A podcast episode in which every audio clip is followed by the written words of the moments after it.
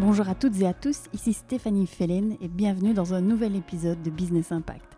Business Impact, c'est un podcast où chaque semaine, j'interviewe des personnalités inspirantes qui, à leur échelle, changent le monde grâce à leur business.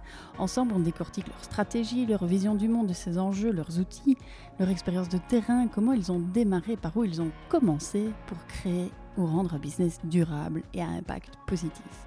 Qu'il s'agisse d'approvisionnement, de production, de logistique, de marketing, de branding, de label, de financement, nos discussions ont pour objectif de vous donner les clés pour rendre votre business plus durable. Comment concilier le numérique et les enjeux climatiques c'est une vaste question que j'ai choisi de poser dans l'épisode du jour à Olivier Vergenst, qui est expert en Green IT et fondateur de l'Institut belge pour le numérique responsable. Forcément, à l'heure où les euh, grands enjeux de notre monde sont d'ordre technologique et climatique, Comment ne pas se demander pourquoi et comment l'un impacte l'autre? Le numérique, il faut savoir qu'aujourd'hui, c'est 4% des émissions mondiales de gaz à effet de serre, soit plus que l'aviation. Et si on ne fait rien pour plus de sobriété numérique, cette proportion grandira d'année en année. Donc l'objectif finalement, c'est de continuer évidemment euh, le progrès euh, technologique, mais de faire en sorte que cette augmentation ne soit pas exponentielle. C'est au cours de sa carrière dans l'informatique pour des grands groupes qu'Olivier a pris conscience des impacts climatiques de sa profession. Il s'est formé du coup au numérique responsable à l'Université de La Rochelle et a décidé de réorienter sa carrière en conseillant les entreprises à réduire leur impact numérique.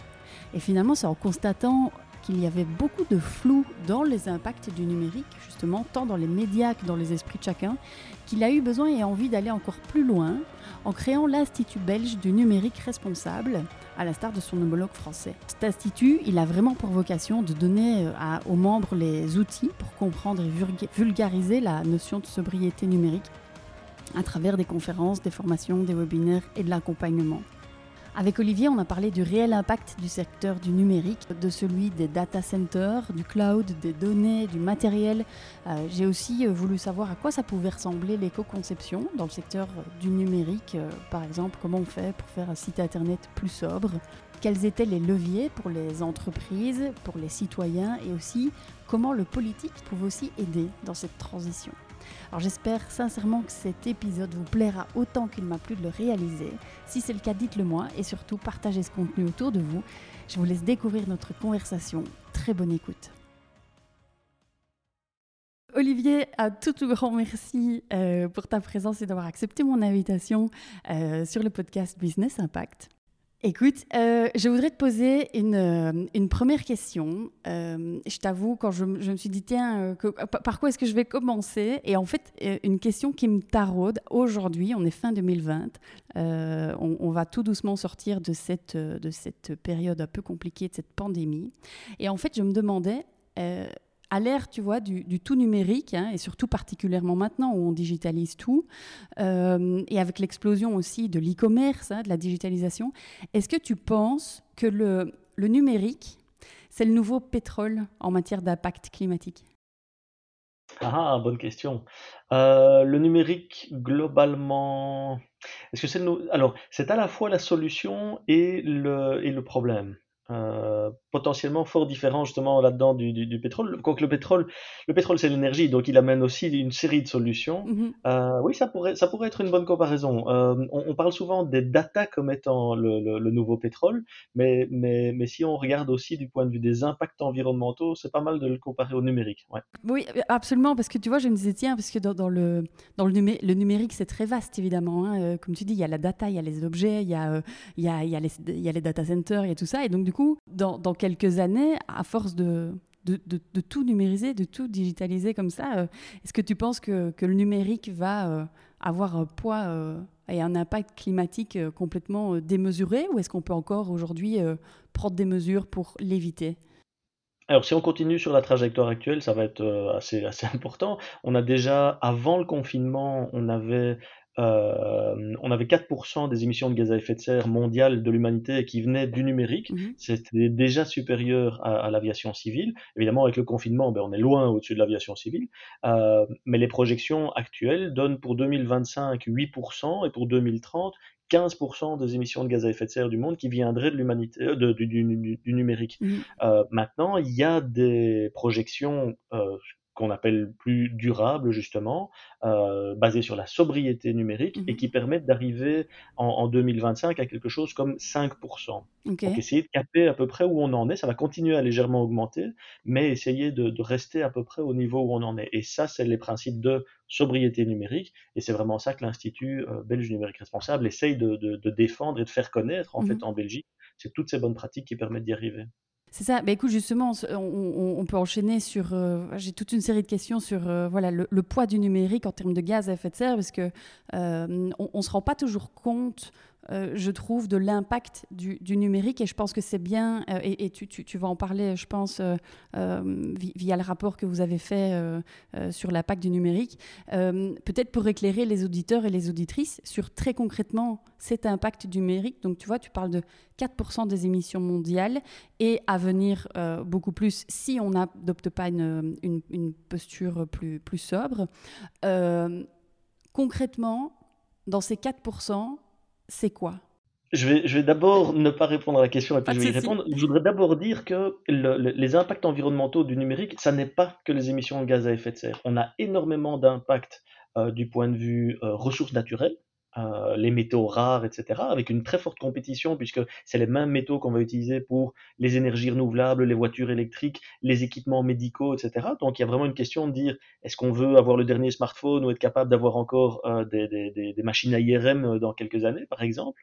Euh, et puis, il y a plein de sortes de pollutions. Par exemple, quand on extrait des métaux, on va avoir, on va polluer les sols, on va mettre énormément de, de produits chimiques, d'acidifiants, etc., dans les cours d'eau. Donc, il y a, il y a- il y a beaucoup Et puis, il y a effectivement toute la partie gaz à effet de serre. Et les gaz à effet de serre, dans le cadre du numérique, viennent de deux aspects principaux. Un, de nouveau, l'extraction des matériaux et la fabrication. Et la majorité de l'impact vient de la fabrication des équipements euh, jusqu'à 80% potentiellement. Si on prend un smartphone, par exemple, 80% de son empreinte est déjà là avant qu'on l'allume. C'est vraiment dû à l'extraction des minerais et la fabrication. Pas au transport, parce qu'un smartphone ne pèse rien, donc le transporter n'a pas d'impact. Euh, et puis, la deuxième partie des émissions de gaz à effet de serre vient de l'énergie qui est nécessaire pour faire fonctionner ces équipements. Et donc, dans le cas du smartphone, je disais, ben, ça va être que 20%, potentiellement même moins. Euh, dans le cas d'un data center, on va être sur quelque chose d'un petit peu plus de 50%. Euh, dans les serveurs, des choses comme ça, ça va être plutôt 50% de, des émissions d'un serveur sur toute sa vie vont venir euh, de- de- du fait de fonctionner, de tourner dans un data center. Euh, et donc, qu'est-ce qui génère de la consommation énergétique quand on utilise nos équipements? Ben, Ça va être, par exemple, déjà le fait d'allumer son écran, ben, on sait que la batterie va commencer à, diminuer, ça c'est facile. Euh, mais une fois qu'on commence à regarder euh, Facebook ou un, un film sur Netflix ou des choses comme ça, on va avoir des datas qui vont être des données qui vont être transmises sur le réseau, soit en Wi-Fi, soit en 4G par exemple et puis qui vont devoir a- atteindre une série de data centers à l'autre bout du monde. Donc il y a toute cette transmission de données, et puis il y a le processing dans les serveurs, dans les data centers. Et tout ça va, va, va consommer énormément d'énergie, et donc pour produire de l'énergie, en règle générale, on va émettre des gaz à effet de serre. Mhm. Euh, donc c'est comment les réduire, évidemment, ça va être en fonction des usages, il y a toute une analyse à faire en fonction des, de, quoi, de quoi on parle. C'est ça. Donc, si je comprends bien, si on, on s- on regarde vraiment à l'échelle euh, macro, macro, macro euh, du secteur du numérique, ça va être la fabrication des produits. En tout nous- premier, oui. En premier, qui nous permettent d'utiliser les produits. Et puis en deux, ça va être l'utilisation du produit. Exactement. Voilà. Un- Un éclaircissement, parce qu'on parle beaucoup des- de l'impact des data centers euh, pour pouvoir stocker nos données. Euh, D'après toi, quelle est la solution Est-ce que c'est soit rendre les data centers euh, plus durables ou est-ce que c'est à nous, entreprises, euh, citoyens, euh, politiques, que sais-je, à faire en sorte qu'il y ait moins de données? Parce que tu vois, il y a aussi cette question, il y a tous ces géants qui, s'annoncent neutres en carbone. je pense à Google. Qui a récemment annoncé euh, sa, sa neutralité euh, euh, parce qu'ils avancent en fait que, que, bah, les data centers sont alimentés en énergie renouvelable. Donc la question, est-ce est est que c'est valable de se dire, oui mais bon, si mon data center il tourne aux éoliennes, c'est ok. Si mon data center il tourne aux- au, au charbon, c'est pas ok. Alors, euh, il y a plein de questions dans ce que tu me demandes. oui. Est-ce que, est que utiliser des énergies renouvelables fait qu'on est neutre carbone? Non, Ah bah clairement non. Clairement non. Euh, déjà simplement pour fabriquer des éoliennes, pour euh, euh, fabriquer des panneaux solaires, des choses comme ça, ça émet du carbone. Donc, euh, ou des, des gaz à effet de serre de façon plus générale. Pour le simple fait de devoir créer de l'énergie va finalement générer une quantité de, de carbone. Même les, les centrales nucléaires qui sont extrêmement faibles en carbone au niveau de l'électricité, du mix électrique, néanmoins, il faut bien les construire. Il y a quand même un, un- impact. Il faut extraire le minerai, etc. Donc, dans tous les cas, quelle que soit l'énergie qu'on utilise et les énergies renouvelables aussi, on a des émissions de gaz à effet de serre, simplement plus ou moins en fonction du, du type d'énergie.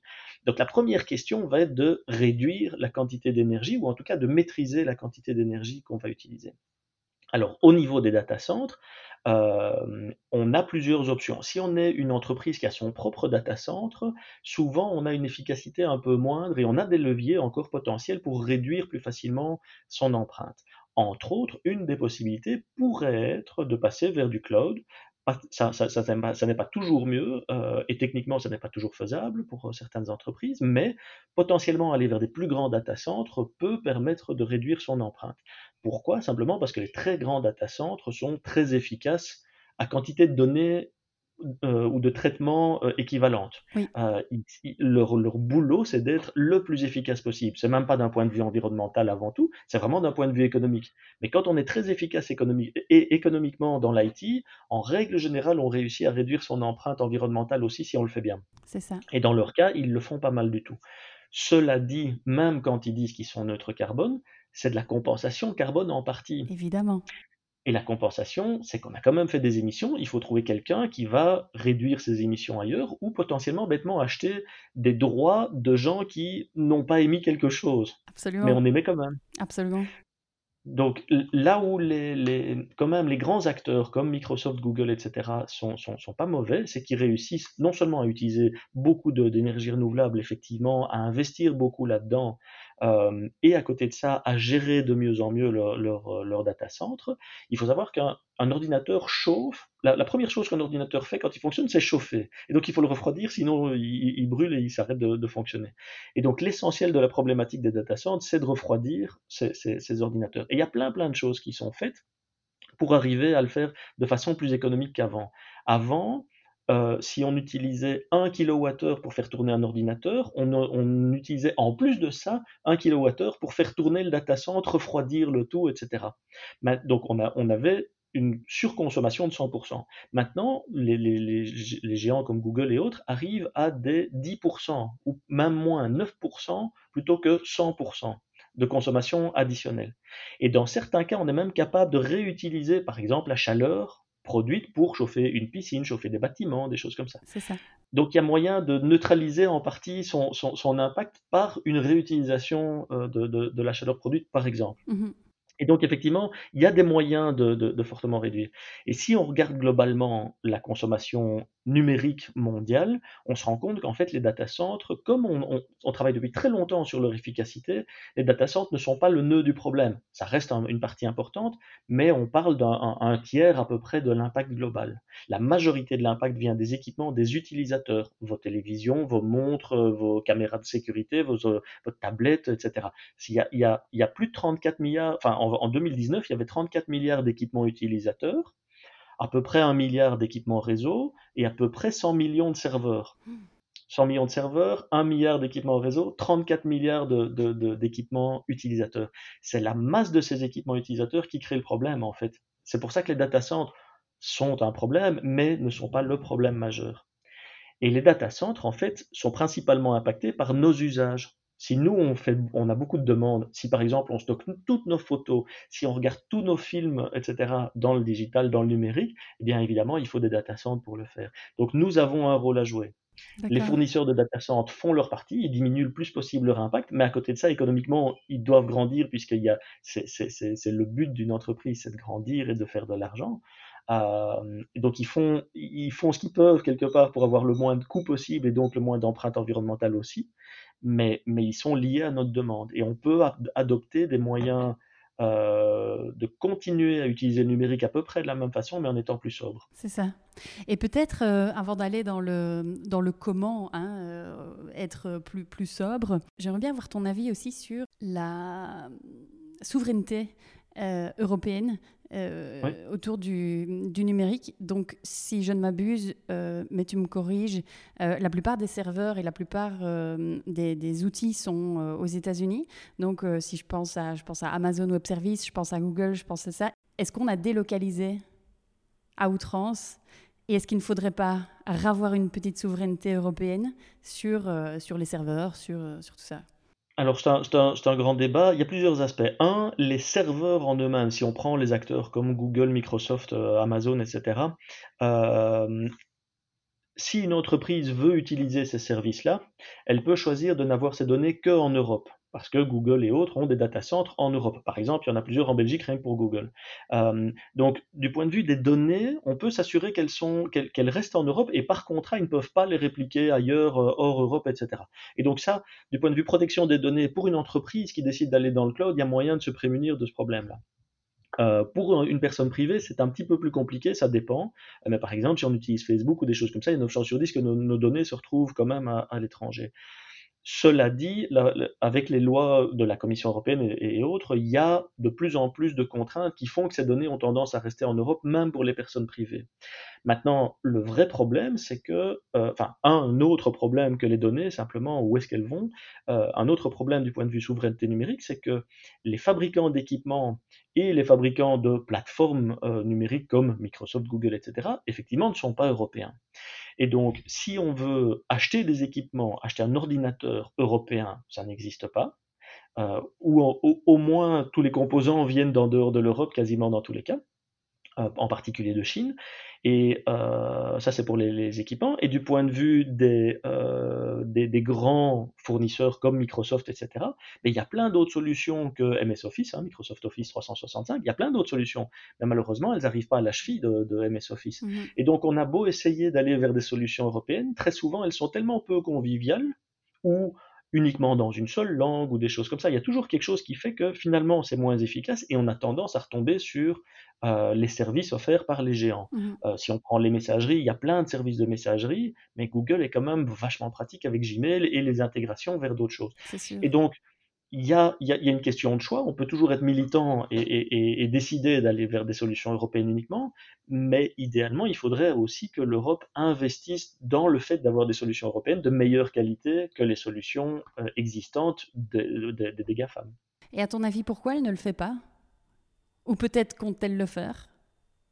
Alors, je ne sais, honnêtement, j'en sais rien. Euh, je ne sais pas si elle compte le faire ou pas. Il y a, d'abord la question du, libéralisme et de la mondialisation. À la base, le rôle d'acteurs comme la Commission européenne, etc., n'était pas, en tout cas, de bloquer les échanges euh, mondiaux.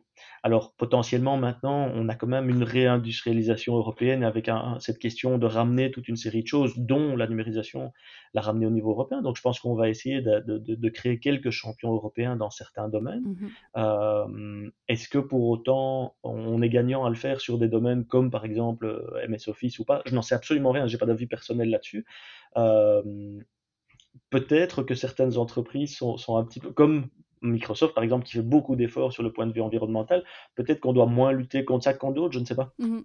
en fait, c'est sûr, tu vois, je me dis, euh, si par exemple demain, moi, je veux créer un logiciel euh, de mesure d'impact carbone euh, pour mes clients, par exemple, c'est quelque chose que j'ai en tête, ben, je me dis, est-ce que j'ai des options Est-ce que, est que, je peux choisir d'héberger euh, ce, développement de mon application, de mon software, euh, ailleurs que sur Amazon Web Services, par exemple? Oui, là, clairement, on a des acteurs qui ne sont pas mauvais du tout. Si on prend par exemple OVH, euh, c'est une entreprise française, je pense à la base, mais ils sont, ils sont mondiaux maintenant.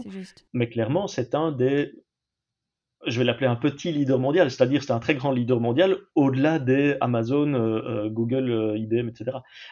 ils ont d'excellents services et ils sont très très bien d'un point de vue environnemental. Ils investissent énormément là-dedans. Mhm. Ils font très peu de publicité sur le fait qu'ils ont une, empreinte très réduite.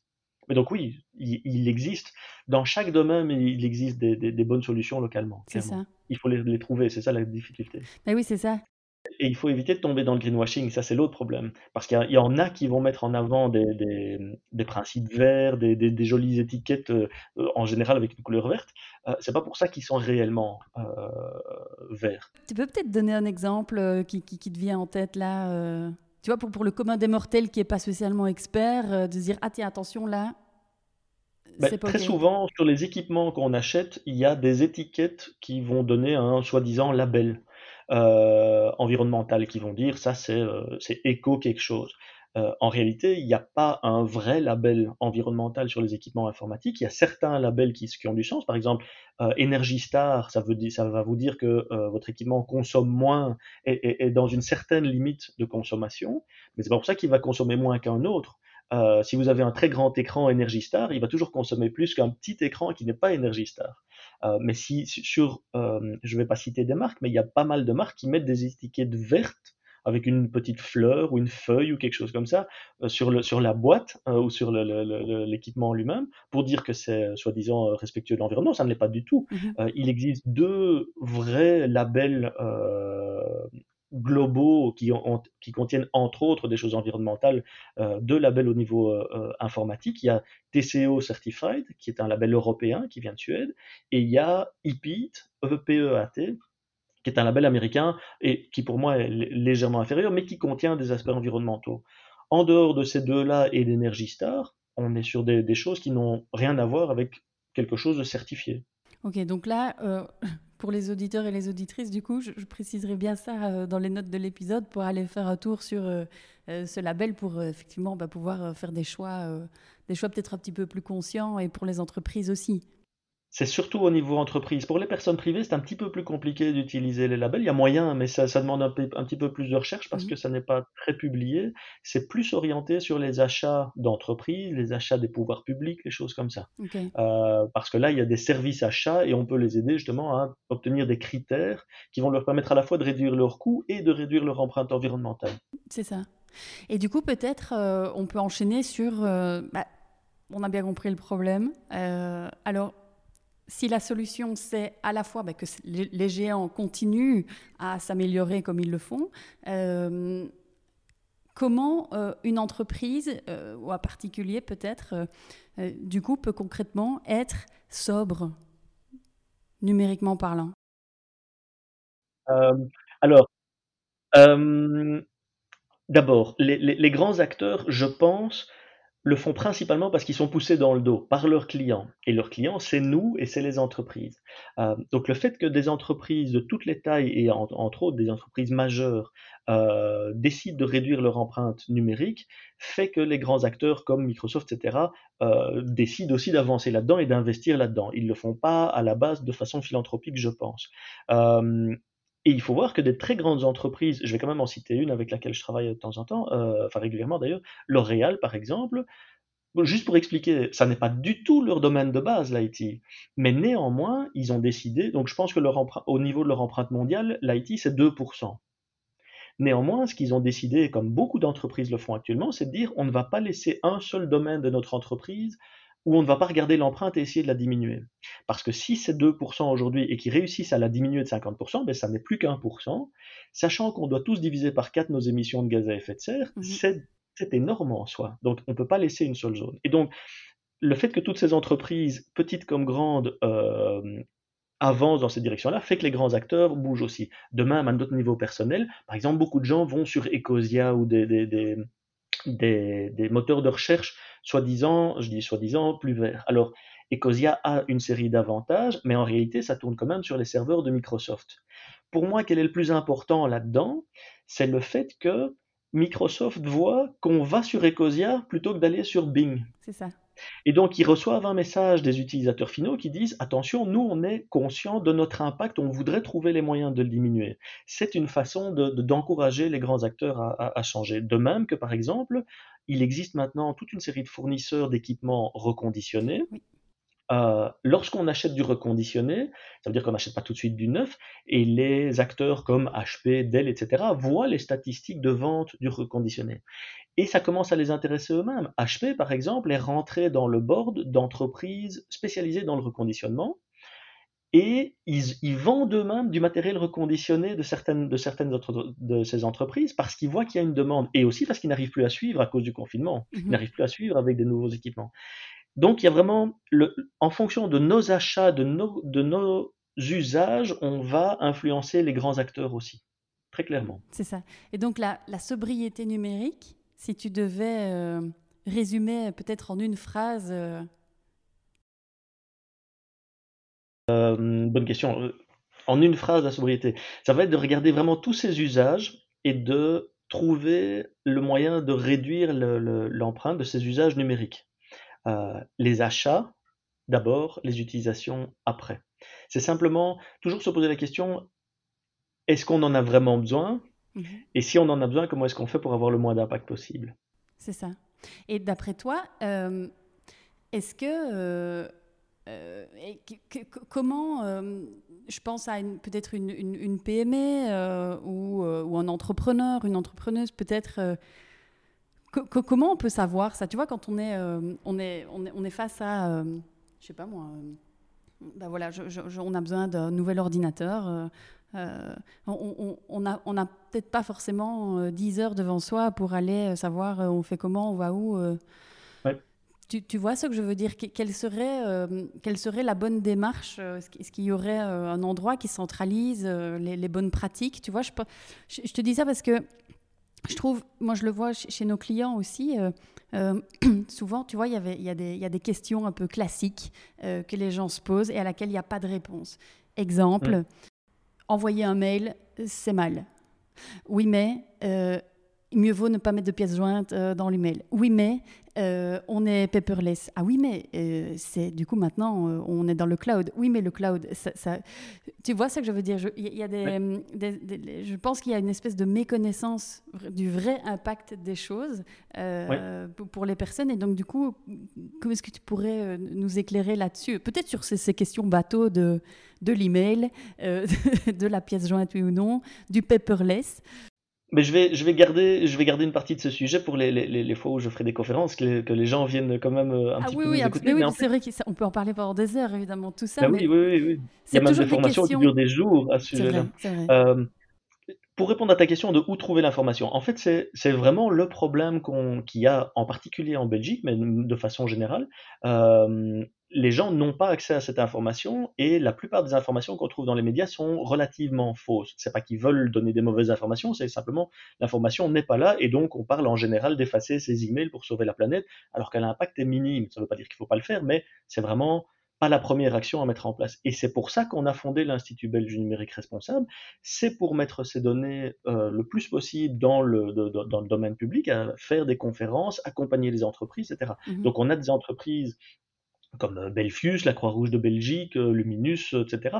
Euh, on a aussi des, beaucoup plus petites entreprises, des, PME qui nous rejoignent, pour venir chercher justement ces informations et pour aussi nous aider à les, construire, à avoir des, informations de plus en plus complètes et pouvoir les publier, pouvoir aller donner des, conférences, des choses comme ça il faut savoir que pour chaque entreprise, en dehors de quelques éléments de base dont j'ai déjà parlé, l'allongement de la durée de vie des équipements, la quantité de données et la, façon dont on les transmet, en dehors de ça, en réalité, il va falloir trouver les bonnes actions par entreprise. Parce que euh, si on veut investir le moins possible, que l'action en elle-même coûte le moins possible et qu'elle rapporte le plus possible, euh, à la fois d'un point de vue environnemental et économique, eh bien en fait, d'une entreprise à l'autre, ça va être des solutions différentes. C'est pour ça qu'à travers l'Institut, on va essayer d'accompagner justement les entreprises et les organisations publiques, etc., euh, pour trouver la, la solution ad hoc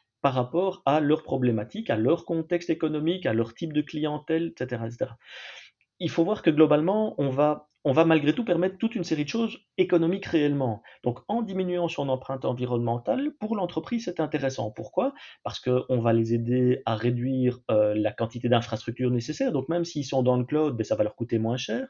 On va les aider à, euh, par exemple, obtenir plus de clients en changeant la façon dont ils font le design des écrans, des choses comme ça.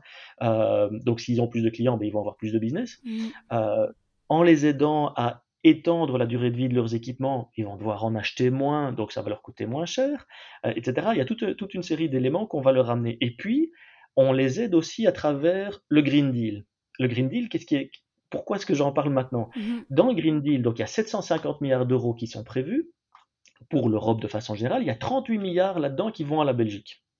Dans ces 38 milliards, il y a 57%, 57% de 38 milliards pour la Belgique qui vont aller à la transition écologique, mais y compris l'utilisation du numérique pour réduire son empreinte, et à la transformation numérique. c'est-à-dire implémenter dans son entreprise du digital. Mais donc 57% vont servir à implémenter du, digital avec moins d'impact, si possible, dans, dans sa propre entreprise et à utiliser cet IT pour réduire sa propre empreinte au-delà. C'est énorme, 57% de 38 milliards. Mhm. Et donc, la, question pour nous à travers l'Institut, c'est pour ça qu'on travaille déjà avec la, la, DG Connect et la Commission européenne, c'est de trouver le moyen de traduire toutes ces directives européennes en choses simples à comprendre pour les entreprises, de façon à implémenter et aller chercher ces budgets, puisqu'on parle ici de subsides, de prêts, etc. Donc ça va être, à travers le Green IT, à travers l'IT for Green, etc., le but de l'Institut est d'aider les entreprises à développer leur business en allant chercher ces fonds européens. C'est pas mal. Ah oui, non, c'est génial. Et du coup, euh, tu, tu, devances ma question sur, euh, sur l'Institut que tu as fondé. Euh, l'Institut du numérique responsable. Euh, est-ce que tu pourrais, euh, juste pour dire plus sur qu'est-ce qui t'a amené à, créer cet institut? Alors, si je ne me trompe, c'est assez récent. parce que mhm. donc initialement, tu as ta société Green IT à destination des entreprises pour les aider à être plus sobres en carbone. Et qu'est-ce qui t'a amené du coup dans ton, dans ton, dans, ton parcours à, à, vouloir créer cet institut qui, si je ne m'abuse, existe donc en France? Oui, oui. Alors c'est un petit, peu un cheminement personnel. Euh, donc moi j'étais directeur IT dans plusieurs entreprises, euh, entre autres Euroclear et Ingenico, euh, dans différents domaines, que ce soit les opérations IT, l'infrastructure, le développement applicatif. et j'avais très peu conscience de, de cet impact environnemental, malgré que j'ai travaillé là-dedans pendant plus de 20 ans et se revenait régulièrement la question dans ma tête de quel est mon impact et comment faire pour être un petit peu plus utile à la planète, quelle planète je vais laisser à mon fils quelque part. Et par chance, j'ai découvert les impacts euh, environnementaux du numérique qui étaient nettement supérieurs à ce que je pensais. Et j'ai aussi découvert qu'il y avait moyen de réduire tout ça. Donc j'ai été me former en France, euh, passer certification, etc., travailler avec, greenIT.fr, avec l'Université de La Rochelle. Et euh, effectivement, ils ont fondé à peu près en même temps l'Institut français du numérique responsable, l'INR. Et donc j'ai commencé aussi à travailler avec eux euh, tout en montant en, compétences. Donc j'ai créé Green IT Belgium pour commencer à accompagner une série d'entreprises. Et là, on est dans de la consultance et puis je me suis rendu compte qu'en fait, ce qui m'intéressait le plus, c'était le côté plus associatif, faire connaître la problématique et créer le marché en Belgique. Parce qu'en fait, il y a déjà toute une série, par exemple, d'agences web qui savent comment réduire l'empreinte d'un site web, mais personne ne leur demande de le faire parce que ça coûte légèrement plus cher. Et donc, il faut que les entreprises sachent qu'il y a moyen de le faire pour que la demande arrive. Même chose pour tous les aspects, par exemple, de nouveau, réduction de l'empreinte des data centers, etc. Il y a plein de solutions et en Belgique, on est tout à fait capable de, les, de produire ces solutions, de fournir ces solutions. Mais les clients ne savent pas que ça existe ou ils ne voient pas l'avantage économique pour eux, puisqu'ils vont devoir investir un tout petit peu plus, mais que ça va leur rapporter nettement plus derrière. Et donc, je me suis dit, moi, c'est ça qui m'intéresse. Et, j'ai euh, travaillé de plus en plus avec l'Institut, et puis on a fondé l'Institut belge du numérique responsable, Belgian Institute for Sustainable IT, pour créer ce marché en Belgique pour aider les entreprises clientes à euh, être sensibilisées, les organisations, euh, les pouvoirs publics, à être sensibilisées à cette problématique et à voir les avantages économiques qu'elles vont en retirer et justement à faire avancer la machine. Mais comme je disais, c'est un cheminement, chacun a un petit peu son chemin. Il y en a qui commencent par être, par exemple, végétariens, d'autres qui, revendent leur voiture, etc. Moi, j'ai fait différentes étapes pour réduire petit à petit mon empreinte. Et puis actuellement, la plus grande, à mon point de vue, c'est d'essayer d'avoir cet effet levier sur le numérique, d'aider les autres à réduire leur empreinte. C'est ça. Et du coup, euh, cet institut, euh, très concrètement, euh, il, il, il, fait quoi ou il, va faire quoi pour sensibiliser? Parce que je pense qu'on a un petit peu mis le, le doigt il, y a, il, y a, quelques minutes sur le nœud du problème. C'est cette incompréhension et sur, ce besoin de, chiffres, de vulgariser des concepts. Toutes les questions que je te pose, j'imagine que plein de personnes se les posent. Et, oui, oui, tout à fait. le cloud, le, cloud c'est un nuage, alors tout le monde pense que ça n'a pas d'empreinte, alors que c'est énormément de machines, effectivement. Donc non, non, le, le L'Institut en Belgique a été fondé tout récemment. On l'a, il est officiellement né fin septembre et on l'a lancé euh, euh, mi-octobre, donc c'est vraiment tout récent. Et puis, euh, on est en construction encore, hein, même si on a déjà fait toute une série de conférences, d'interventions. Mais le but, c'est d'avoir suffisamment de membres et de soutien des pouvoirs publics pour pouvoir faire de plus en plus d'actions. Et quelles sont ces actions? D'une part, orienter grand public, ben là, il y a tout ce qui est ateliers, conférences, conscientisation, passage dans les médias pour faire connaître la problématique et aussi arriver à, fournir des outils pour le grand public. Des, ça peut être des, petits, des petits modes d'emploi, entre guillemets, pour euh, allonger la durée de vie de ses équipements, pour réduire son empreinte quand on regarde les vidéos, des choses comme ça. Il y a, il y a toute cette partie-là, donner les outils au, grand public. Et puis, il y a un pan probablement nettement plus large encore, qui est la même chose vers les organisations. Et donc là, il y a toute une série de travaux euh, en cours, par exemple, euh, créer un, une sorte de, guide des achats responsables. Mmh comment réduire l'empreinte lorsqu'on fait des achats? Tu en parlais tout à l'heure, comment trouver euh, les labels, etc. Comment changer les contrats qu'on peut avoir si on fait du leasing d'équipements informatiques, comment mettre des clauses spécifiques pour réduire l'empreinte, même si on fait du leasing et qu'on n'est pas propriétaire du matériel?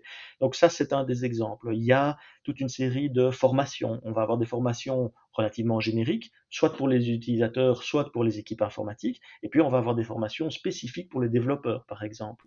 Euh, il y a aussi un, label. On a une charte et un label euh, qui permettent aux entreprises d'obtenir ce label en, faisant une série de démarches de façon à démontrer qu'ils réduisent l'empreinte euh, environnementale de leurs services numériques. Donc c'est toute une, série de choses qu'on met en place de façon à éviter de tomber dans le greenwashing et de façon à permettre aux entreprises et aux organisations de montrer les efforts qu'ils font et d'avoir la reconnaissance pour ça. Entre autres, par exemple, une des grosses difficultés, c'est que dans, les jeunes, heureusement, les jeunes, je, peux en parler parce que j'aurai bientôt 50 ans, les jeunes euh, font de plus en plus attention à leur empreinte environnementale et en particulier dans les universités, il y en a de plus en plus qui disent, moi je n'irai travailler dans une entreprise que si elle s'engage pour la planète. Mais dans l'informatique, recruter quelqu'un euh, et lui dire nous on s'engage pour la planète, si on n'a pas une démarche de Green IT, bonjour, c'est impossible à démontrer, c'est juste des, belles paroles. Et donc c'est là où l'Institut aussi va travailler avec nos membres pour aller faire des conférences dans les universités en disant voilà, moi par exemple, telle entreprise, j'ai j'ai pris telle et telle et telle action, on a réduit d'autant de pourcents notre empreinte grâce à l'informatique dans notre département informatique. Venez le faire avec nous. Ça veut dire que chaque jour, euh, un développeur va travailler différemment pour avoir, euh, pour avoir moins d'empreintes. Chaque jour, les personnes en charge de l'achat des matériels informatiques vont travailler légèrement différemment. Ils vont toujours faire le même travail, hein, mais avec des petites modifications qui vont permettre de réduire leur empreinte. Et ça veut dire que au quotidien dans leur travail, ces gens vont, euh, vont avoir un, impact plutôt que d'avoir une fois par an à aller repeindre une classe ou quelque chose comme ça. La stratégie de, de, responsabilité sociétale des entreprises a très fortement évolué ces dernières années. On est passé de quelque chose de philanthropique à vraiment la place de la société, la place de l'entreprise dans la société. Et je pense que chaque employé dans l'IT et autour de l'IT peut vraiment avoir un impact au quotidien plutôt qu'une fois de temps en temps grâce à, grâce à ce qu'on apporte justement dans l'Institut. Mmh. Écoute, euh, c'est super. Moi, je ne peux que saluer la démarche et euh, inviter euh, chaque auditeur, auditrice à aller faire un tour et, devenir membre finalement pour faire quelque chose, puisque je ne connais pas une seule entreprise qui ne fait pas du numérique, qui n'est pas, qui n'est pas active. Donc, donc c'est à tous de le faire. Je voudrais rebondir sur. J'ai deux petites questions pour toi par rapport à ce que tu disais. Je suis assez interpellée par rapport au monde des développeurs et l'éco-design. Euh, tu, vois, tout ce qui touche euh, donc euh, autour en fait du concept global plutôt, on va dire, d'économie circulaire. comment l'économie circulaire peut s'intégrer dans la sobriété numérique Et j'ai derrière ma tête plutôt la question de l'éco-conception. Euh, et la fin de vie. Pour la fin de vie, voilà, je pense qu'il y a toute une série de, choses, mais tu vois, en termes d'éco-conception, comment un développeur peut, je sais pas, éco-concevoir un site euh, ou uh-huh. éco-concevoir, euh, enfin, de nouveau, j'imagine qu'il faudrait un cours, évidemment, mais à quoi ça ressemble À quoi ça ressemblerait? Alors, l'éco-conception, dans le numérique, de nouveau, on va avoir en gros deux questions. Un, est-ce qu'on parle d'éco-conception d'équipement ou d'application C'est pour ça que tu parlais de, développeurs dans ce cas-ci. Je vais très vite couvrir les équipements d'abord, et puis je vais, revenir au, développement, parce que ça demande un petit peu plus de temps en général. Sur les équipements, l'éco-conception, ça va être de se poser la question sur toute la durée de vie de l'équipement. Comment est-ce qu'on fait déjà pour avoir besoin de moins de, matériaux à la base, de métaux rares, de choses comme ça potentiellement, euh, pour être le plus efficace pour les fabriquer, et puis comment est-ce qu'on fait pour avoir quelque quelque chose qui va être facilement réparable et qui va avoir une durée de vie la plus longue possible? Donc on va se poser cette question sur les équipements, de la même façon qu'on ferait pour n'importe quoi d'autre qui ne serait pas numérique. Pour les applications, alors là, c'est un, tout petit peu plus complexe. La question ne va pas juste être de se dire ah tiens moi je vais faire un site web qui a une empreinte moindre. Il faut se poser la question de l'utilisation. Donc en fait, on va parler de service numérique plutôt que d'une application en tant que telle. Et donc on va se poser la question de tout, l'impact de, ce service en question. Par exemple, qu'est-ce qu'un service numérique? C'est en fait, ça va être une action, ça va être un, acte métier. Ça va être, par exemple, aller chercher un horaire de train et acheter un billet de train sur Internet. Ça, ça va être ce qu'on va regarder comme étant une unité et on va voir comment réduire cette empreinte globalement. Et on va pouvoir travailler sur plusieurs aspects. Un, sur la façon dont on va coder son application pour qu'au niveau des serveurs, elle prenne moins de place, donc on a besoin de moins de serveurs, etc. Deux, sur la quantité de bandes passantes qui va être transmise vers la personne qui va chercher sur son smartphone, euh, ben, s'il y a moins de données euh, à transmettre, ça va nécessiter moins d'infrastructures, etc. Hein, premier avantage. Deuxième avantage, ça va aller plus vite. Ça veut dire que la personne qui est au milieu de la campagne avec euh, très mauvaise couverture, ben, il aura quand même le temps d'aller chercher son horaire de train et d'acheter son billet avant que le train soit parti. Donc, il va avoir potentiellement plus de clients. Et ça, on peut démontrer, j'ai pas le temps aujourd'hui, mais on a toute une série d'exemples où on peut démontrer qu'économiquement, les entreprises qui se focusent là-dessus ont plus de clients que les autres. Et puis alors, trois, la, troisième partie sur laquelle le développeur peut travailler, c'est s'assurer que son application va fonctionner sur des smartphones plus anciens, sur des tablettes plus anciennes, sur des ordinateurs plus anciens. Euh, pourquoi? Parce que grâce à ça, il ne va pas forcer ses utilisateurs à acheter de nouveaux équipements. Si il développe une application qui ne fonctionne que en 5G, eh bien, ça veut dire que tous ces utilisateurs vont devoir acheter un smartphone 5G, etc. Mais c'est la même chose pour euh, un, vieux, euh, un vieux smartphone Android, par exemple. Eh bien, on a des, exemples de, de, services où ils ont nettement plus de clients parce qu'ils ont développé quelque chose qui fonctionne très bien sur les technologies actuelles, évidemment, mais qui est encore capable de, de fonctionner sur des technologies plus anciennes. Et ça permet à tous ces gens-là de garder leur équipement plus longtemps. Et de nouveau, ça va être cette vue globale qu'on va essayer d'obtenir dans l'éco-conception des services numériques.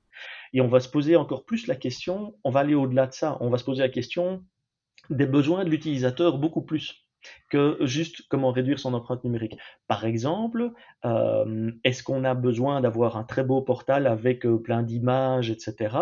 Ou est-ce que le besoin du client, finalement, c'est de recevoir une notification très spécifique? Et de nouveau, on a des exemples économiques d'entreprises qui ont qui se sont posées ces questions avec nous et dont le chiffre d'affaires a vraiment bondi parce qu'elles ont changé leur business model en se disant mais si je réduis mon empreinte environnementale en faisant ça et ça et ça, en réalité, je vais mieux répondre aux besoins de mes clients. Ça a tellement mieux répondu aux besoins des clients qu'ils ont leur base de clients a explosé. Tu enlèves le superflu. Voilà. Est-ce que euh, est-ce que c'est enseigné euh, à, l'école quand, tu, suis une formation, tu vois, de, développeur euh, web euh, ou d'application, euh, est-ce qu'on t'apprend ça?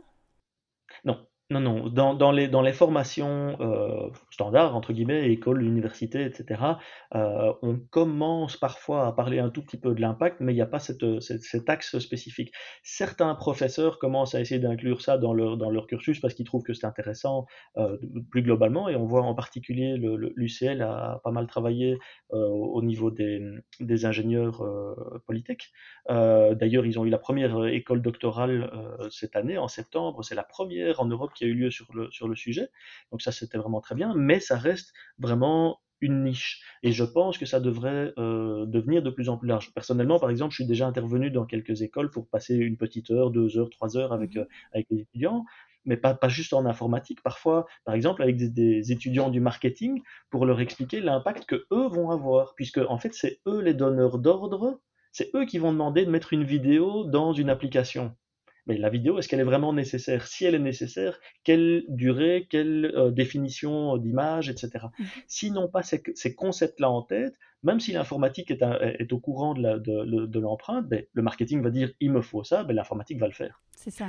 Et donc, il faut que toute la chaîne soit formée. Et les, étudiants en marketing sont tombés de leur chaise quand ils ont compris les impacts qu'ils pouvaient avoir. C'est très, c'est très chouette à faire. Mhm. Et est-ce que c'est pas quelque part euh, le rôle du politique et euh, à, peut-être euh, mettre ça aussi dès la maternelle ou dès l'école primaire, puisqu'on sait qu'aujourd'hui les enfants se retrouvent avec du numérique dans les mains très petits. Est-ce qu'il ne faudrait pas imposer peut-être dans chaque cursus universitaire ou, ou non universitaires, quel est l'impact pardon, quel est l'impact de mon métier? Et peut-être oui aller au-delà et de dire bah, à l'école primaire et en secondaire voilà l'impact. Euh, le pouvoir public ne peuvent pas tout faire, ils ont mille priorités et donc celle-ci en est une et je pense qu'elle est importante, mais euh, c'est là où nous essayons d'intervenir, c'est justement, euh, ça, demande une certaine expertise, des, connaissances spécifiques, etc. Et donc nous, on espère avoir le soutien des pouvoirs publics pour mener à bien cette mission euh, pour eux, finalement, c'est de, de, de, faire cette sensibilisation, y compris dans les écoles, dans les écoles primaires, etc. C'est très agréable parce qu'on a des ateliers avec des équipements démontés, les enfants peuvent comprendre ce que c'est que les métaux rares, etc. Donc, euh, euh, il y a tout à fait moyen de le faire de façon très pédagogique et on a des, des différentes propositions en fonction de l'âge euh, et en fonction du, type d'études, euh, et aussi pour accompagner les professeurs, etc. Donc il y a tout à fait moyen de le faire. Mais de là à ce que ça soit obligatoire et que les pouvoirs publics forcent ça auprès de tout le monde, c'est une autre étape. Je pense qu'il euh, y a moyen d'y arriver de façon plus, plus positive qu'en mettant des lois pour le faire. Mmh Maintenant, il y a certaines lois qui vont être nécessaires, mais plus dans la partie euh, réduction de l'empreinte, tout comme on a, euh, par exemple, on taxe euh, les voitures qui polluent plus, et il est logique de regarder au niveau du numérique ce qu'on devrait taxer différemment pour réduire certains, certains usages. Euh, mais on ne peut pas tout faire à travers des lois, je pense. Mmh mais j'espère clairement qu'on aura de l'aide des, pouvoirs publics pour, euh, pour mener à bien notre mission. Et du coup, euh, peut-être, on, va arriver doucement à la fin de notre échange, mais qu'est-ce que tu aurais comme peut-être demande ou proposition à faire au, cabinet, cabinet en charge du numérique, si je prends le cas de la Belgique? Ah, Si tu devais en choisir une. donnez-nous des sous. non, le, c'est clair que c'est le nerf de la guerre si on veut prendre des, si on veut avoir des actions et être capable justement de, de, mener à bien ces différentes actions. Euh, c'est un investissement puisque ça, ça, génère des nouveaux marchés. On, crée vraiment une nouvelle demande en, en Belgique. Donc c'était pas, c'était une blague, mais en même temps il y, a, il y, a, quelque chose de vraiment très sérieux derrière. Je pense que certains représentants politiques l'ont déjà bien compris et ils doivent jongler avec mille, mille autres priorités. Euh, mais oui, ce serait tout simplement ça. Donnez-nous quelques moyens et on va clairement les, mettre à bien, d'autant plus qu'on travaille avec des, des, membres qui apportent leur propre cotisation. Donc, c'est nous aider à lancer la machine et après, on devrait être capable de, de faire ça sur nos, propres deniers. Ça, c'est le premier aspect. Et le deuxième aspect, certains, certains ministres, certaines personnes euh, euh publiques nous aident déjà, euh, par exemple, en, en, participant à, certains de nos événements, des choses comme ça, pour mettre en avant aussi auprès du grand public, auprès des entreprises, euh, ce qu'on fait. Et il n'y a pas que les pouvoirs publics, il y a aussi des associations professionnelles, il y a les unions, l'Union Wallonne des entreprises, la Fédération belge des entreprises. Tous ces gens-là peuvent tout autant nous aider euh, en, en, en, multipliant notre message quelque part et en nous mettant en avant. Et les médias aussi. certainement, ont leur rôle à jouer pour pouvoir aussi diffuser un maximum cette information ils ont un triple rôle à jouer. Ils ont un rôle de diffusion de l'information, ils ont un rôle de vérification des informations, parce que souvent, euh, ils publient des informations qui ne sont pas suffisamment utiles, mais ça, c'est de moins en moins le cas, heureusement. Et puis, le troisième rôle qu'ils ont à jouer, c'est de réduire leur propre empreinte environnementale du numérique. Ce sont des très grands acteurs d'un point de vue euh, digital, tous leurs équipements sont digitaux et quasiment toutes leurs, toutes leurs informations passent principalement à travers des vidéos. Et donc clairement, ce serait d'excellents membres pour nous parce qu'ils ont de grandes choses à faire. J'ai vu passer, le, je pense que c'est le Huffington Post qui a fait toute une série de mesures euh, dernièrement pour expliquer, euh, ils ont fait leur bilan carbone, ils ont pu identifier les leviers et ils, voilà, ils admettaient qu'ils n'étaient évidemment pas parfaits, mais, mais qu'ils avaient identifié les problèmes et qu'ils travaillaient dessus. Donc ce serait aussi... Euh, euh, intéressant effectivement que nos médias, euh, nos médias s'y mettent. Enfin, il y en a déjà certains qui s'y mettent, hein, mais, euh, mais de le diffuser davantage. Mais écoute, c'est vraiment, c'est vraiment très très passionnant. Olivier, j'en arrive doucement à la fin de, de notre échange avec toujours deux questions qui clôturent l'interview. Avant d'aller dans les deux questions, j'aurais quand même te poser une petite dernière. Où vois-tu le numérique dans dix ans? Absolument partout. Je pense qu'on va être dans une société ultra digitale. Euh, je ne vois même pas comment ça pourrait être autrement, sauf euh, si on est forcé d'en sortir parce que, parce que, par exemple, il n'y a plus les matériaux nécessaires pour le faire. Euh, donc, une sorte de crise cataclysmique qui nous empêcherait de continuer. Mais sinon, le, le, digital, comme on le disait au tout début, est à la fois le problème et la solution. Et si on l'utilise correctement, ça va nous permettre de résoudre énormément de choses. donc, le tout, c'est utilisons-le bien pour réduire pour minimiser toute une série de problèmes environnementaux et sociétaux et faisons ce qu'il faut pour que le numérique en lui-même ne prenne pas une place phénoménale d'un point de vue environnemental. C'est ça. Ok, merci. Euh, alors, donc j'en arrive à mes deux dernières questions. Ma première question, c'est euh, quel conseil donnerais-tu aux auditeurs et aux auditrices pour rendre leur business plus durable? Leur business, euh, rejoignez-nous, ça c'est certain. peut-être si tu parles, on va, dire, on va dire peut-être une, si on a dans les auditeurs, les auditrices, euh, on va dire une, peut-être si tu imagines une PME et un, euh, plutôt un citoyen, euh, monsieur, madame, tout le monde. Et évidemment, je me concentre sur les usages numériques, hein, je ne veux pas parler de, Tu peux aller ailleurs si tu le souhaites, mais... mais clairement, l'essentiel le, le, de l'empreinte, en règle générale, vient des transports et du chauffage. Donc, c'est certainement les zones à regarder en tout premier. Il faut toujours se poser la question des ordres de grandeur. Euh, et même chose, une fois qu'on commence à regarder le numérique, il faut regarder les ordres de grandeur. Ça ne sert à rien de commencer par effacer tous ces anciens emails si on n'a pas commencé par regarder la durée de vie de ces équipements ou des choses comme ça. Donc effectivement, il faut se concentrer sur la durée de vie des équipements et la quantité d'équipements, le besoin d'en acheter ou pas, Deuxièmement, sur la quantité de données qu'on transmet et qu'on va télécharger. Et troisièmement, sur la façon dont on va le faire, par exemple la 4G ou, le, Wi-Fi. Et c'est la même chose pour les entreprises par rapport aux, personnes privées. À ça, les entreprises vont rajouter des choses comme les impressions, euh, les, achats en quantité, évidemment, on va pas être sur les, mêmes choses, euh, sur le développement de sites web, sur les applications qu'ils vont fournir à leurs clients, sur l'impact qu'ils ont auprès de leurs clients. Donc les entreprises sont un monde un petit peu à part dans cette réduction. Bien sûr. Euh, deuxième question, si tu avais un, livre, un auteur, une conférence que tu, euh, qui t'a inspiré euh, dernièrement, que ce soit en lien ou pas avec le numérique alors il y avait le, c'est un, institut qui dépend de l'université Liège. Ils ont donné plusieurs conférences ces derniers jours autour des smart cities et ils avaient invité Luc de Brabander euh, à expliquer justement l'évolution euh, de la pensée autour de la technologie et comment en fonction de la façon dont on voit, dont on regarde la technologie, on va le voir comme étant un progrès ou un danger. Euh, et, il, a montré ça sur toute une série d'exemples et je trouvais que son intervention était vraiment passionnante. C'était il y a 2-3 jours et si tout va bien, le replay va être disponible d'ici une dizaine de jours. Ah bah super. Bah écoute, je, mettrai du coup euh, les notes, euh, les notes dans l'épisode. Euh, bah écoute, en tout cas, Olivier, un tout tout grand merci pour toutes ces informations. Est-ce qu'il y a quelque chose qu'on n'a pas brassé dans notre échange et que tu auras envie d'ajouter? Il y a mille choses qu'on n'a pas brassées, mais je n'aurai pas le temps de les ajouter aujourd'hui, donc ce sera avec plaisir pour les, en discuter lors des prochaines conférences et webinaires, etc. qu'on organisera. Ah oui, ah ben donc du coup, avant que je n'oublie, pour pouvoir te contacter, euh, pour pouvoir te poser des questions, euh, en savoir plus euh, Où est-ce que comment fait-on? Le plus facile, vu que mon nom n'est pas le plus facile à appeler, le plus facile c'est info at easit-be.org. Un site web pour peut-être greenit.be, je pense alors, le, site web de l'Institut, c'est aussi easy-be.org. Maintenant, pour l'instant, on n'a pas, encore, pas encore la possibilité de fournir énormément d'informations euh, de ce côté-là. Donc, euh, si c'est pour aller chercher des informations sur le Green IT, je vous conseillerais deux sites en particulier.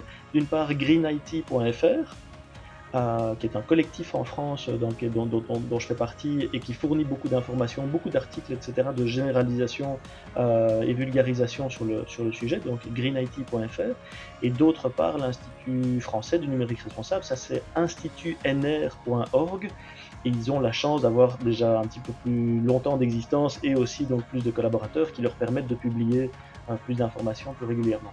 Et donc greenIT.fr, institutnr.org. Ok, bah écoute, je, super, je mettrai tout ça dans les notes de l'épisode.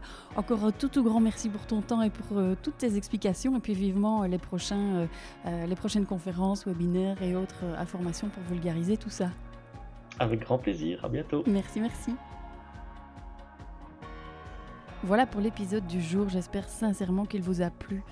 Avant de vous quitter et de vous donner rendez-vous pour un prochain épisode, voici quelques informations qui peuvent vous être utiles. Toutes les notes et références mentionnées dans le podcast sont publiées sur le blog de Business Impact à l'adresse www.business-impact.be. N'hésitez surtout pas à me contacter pour me donner votre avis sur le podcast, me proposer des personnalités inspirantes, des ouvrages, des conférences, que sais-je. Je suis active sur LinkedIn et sur Instagram principalement. Vous me trouverez sous le pseudo Stéphanie Fellen. Si vous souhaitez poursuivre les échanges aussi euh, et vous nourrir davantage de bonnes, de bonnes ondes, vous pouvez euh, aussi rejoindre le groupe Facebook privé dans lequel on échange et on partage les bonnes pratiques en matière de business à impact. Une dernière petite chose avant de vous laisser, si vous avez du plaisir à écouter cet épisode, et je l'espère, laissez-moi une note 5 étoiles, en particulier sur Apple Podcast, sur iTunes, ou écrivez un commentaire. C'est très important pour faire connaître le podcast. Euh, vous pouvez aussi euh, simplement parler du podcast autour de vous en le partageant à vos amis, vos collègues et toute personne pour qui le sujet pourrait être une source d'inspiration. C'est ce qui permettra vraiment au podcast d'avoir un maximum de visibilité. Je vous dis mille merci d'avance et à très bientôt pour un nouvel épisode de Business Impact.